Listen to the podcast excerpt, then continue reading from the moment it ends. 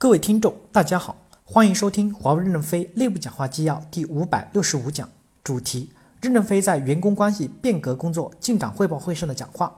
本文刊发于二零一八年二月九日。正文部分，第一部分，健康指导中心要加强平台管理，从主动关怀健康走向主动管理健康。我们把设计健康的全部业务划给健康指导中心，迁入到行政后，要把健康卫生保障。意外伤害安全保障和商业保险涉及健康类别的管起来，包括对艰苦地区的保障服务指导，对应的预算原则上先用保险的费用来实施，不够的费用，特别是海外的艰苦地区，可以纳入合理的预算管理。健康指导中心实行平台管理，可以让医务人员、医务出身的人员到前线去帮助处理问题，也可以吸收前线和其他岗位的优秀人员回来转岗充实。健康指导中心不管理具体的健康业务，比如健身中心。你们仅仅是指导拿意见，不管建设，建起来以后由物业管理。另外，内部管理要灵活，不要僵化。比如，对于做心理咨询、应急处理的员工，因为工作承受的压力很大，可给予适当的政策与方法，帮助减压。华大现在尝试领袖心理学方面的探索，我们可以尝试做一个管理平台，网上引入心理专家、心理咨询机构，在网上服务。一方面，健康指导中心可以与做心理咨询的一些网站合作。为我们的员工提供心理咨询，减少心理的障碍。另一方面，也可以找一些心理专家，在我们招聘的时候提前识别一些有精神心理疾病的人。荔枝院门诊和松山湖门诊开业后，引入了适度的竞争，这是好事。应该有更多的好医生来，服务质量就会提升。第二部分，人事服务变革要控制成本，不能通过增加编制来增加服务，不在非战略机会点上消耗战略的力量。人事服务变革要把所有涉及到人事服务的业务都统筹起来，一起变革。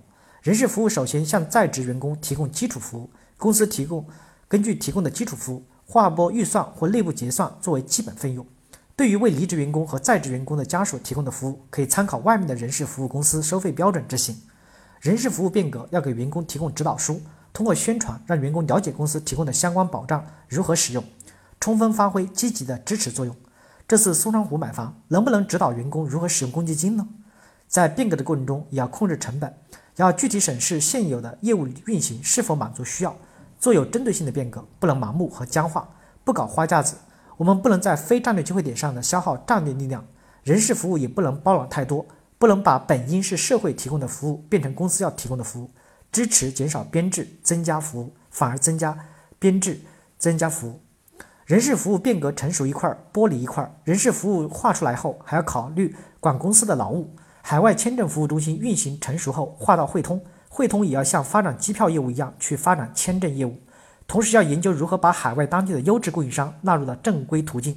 签证共享平台要建立在公有云上，借鉴业界先进的签证平台模式，充分整合内外部资源，快速高效解决炮弹输送的问题。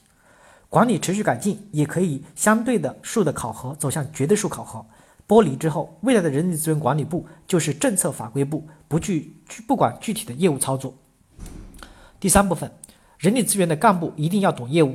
下一步，人力资源的改革，欢迎懂业务的人员上来。因为人力资源如果不懂业务，就不会识别哪些是优秀的干部，也不会判断谁好谁坏，就只会通过增加流程节点来追求完美。我们现在录用一个员工，像选一个内衣模特一样。挑啊挑，可结果不会打仗。我们要的是战士，而不是完美的苍蝇。感谢大家的收听，敬请期待下一讲内容。